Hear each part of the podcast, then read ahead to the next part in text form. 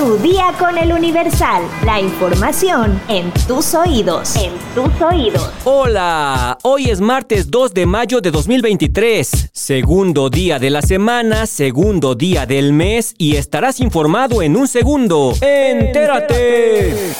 Nación.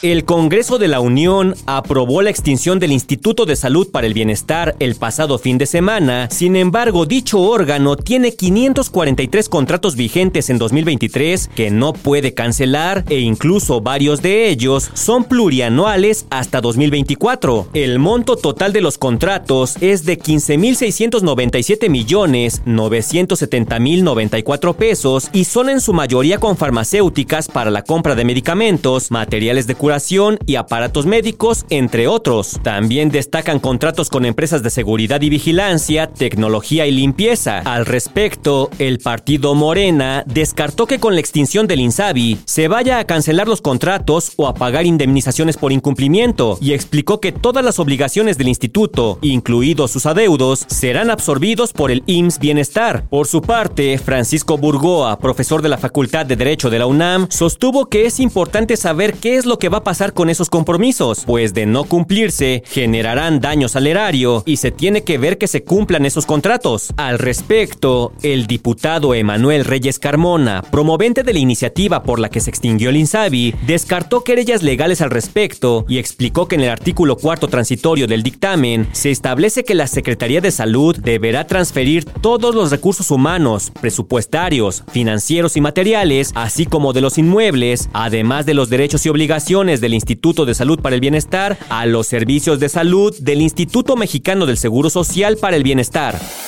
Metrópoli.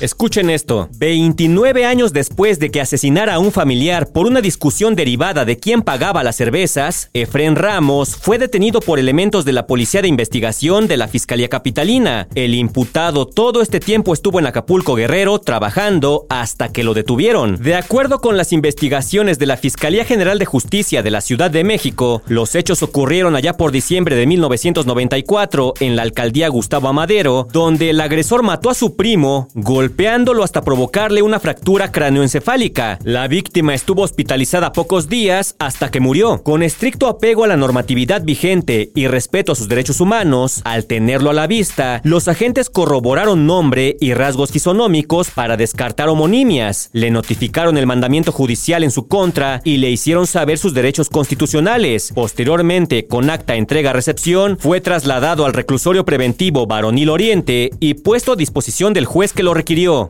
Así que ya lo saben, no importa cuánto tiempo se tarde, pero la justicia te alcanza.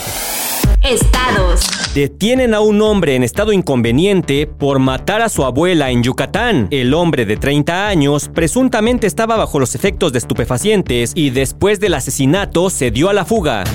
Caen tres presuntos narcotraficantes tras balacera en Monterrey. A los detenidos se les aseguró el automóvil en que viajaban, un arma larga tipo AK-47, así como 58 envoltorios con hierba verde y seca, tal vez marihuana, y 22 envoltorios con una sustancia muy parecida a la cocaína.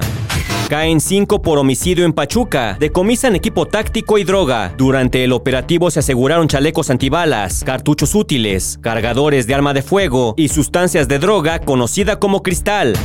El gobernador de Nuevo León, Samuel García, y el exgobernador de California, Arnold Schwarzenegger, se reunieron en California. Samuel García compartió varios videos de su gira de trabajo en Los Ángeles, donde busca atraer mayores inversiones económicas al estado. Mundo.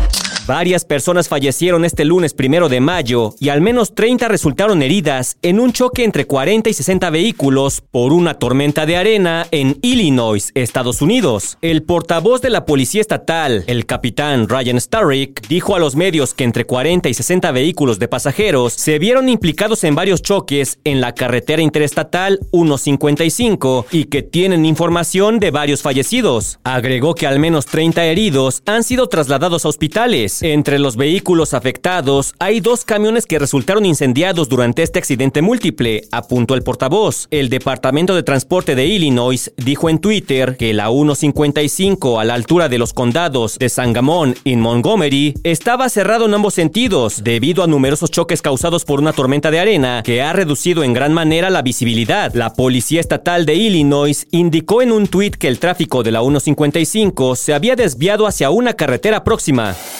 Espectáculos. Desde que se dio a conocer que Cristian Nodal y Kazu esperan a su primer bebé, la pareja se encuentra más cercana que nunca, debido a que se acompañan a todos lados. De hecho, este fin de semana dieron mucho de qué hablar, pues el intérprete del regional mexicano está tan ilusionado con la llegada de su primogénito que, sin darse cuenta, reveló el sexo del hijo que espera al lado de la Argentina. En estos días se dio a conocer una entrevista que Nodal concedió a un medio colombiano a propósito de la presentación de su nuevo video clip en el que analizó sus deseos de volver a componer motivado por los sentimientos y no basado en los efectos del alcohol, pues al parecer el intérprete de 24 años quiere reivindicarse antes de que su bebé llegue a este mundo para darle lo mejor como figura paterna. Pero mientras externaba este anhelo, el músico dijo el sexo del bebé, es una niña. Me quiero quitar los tatuajes, más que nada me quiero ver limpio, me gustan mucho mis tatuajes, amo los tatuajes, pero me gustaría que mi hija conozca mi cara, ¿entiendes? Más limpio. Ya pasó una etapa mía, muy mía. Siempre hago lo que me nace del corazón y en su momento me nació. Y gracias a Dios los tatuajes se quitan. Todo tiene solución.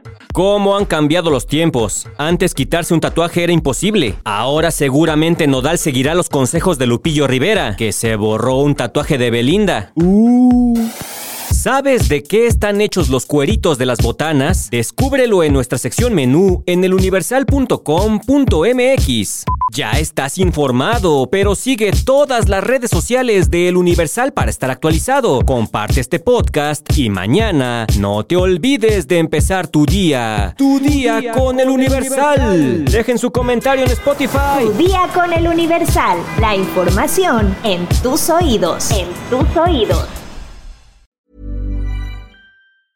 Hey, folks, I'm Mark Marin from the WTF Podcast, and this episode is brought to you by Kleenex Ultra Soft Tissues, your ally to help tackle your allergy symptoms this season. I love the change of seasons, but nobody loves pollen and all those other things floating in the air that make you sneeze during this nice weather. Kleenex Ultra Soft Tissues are hypoallergenic and allergist approved, so fight back against watery eyes and runny noses without worrying about irritating your skin. For this allergy season, grab Kleenex and face allergies head on.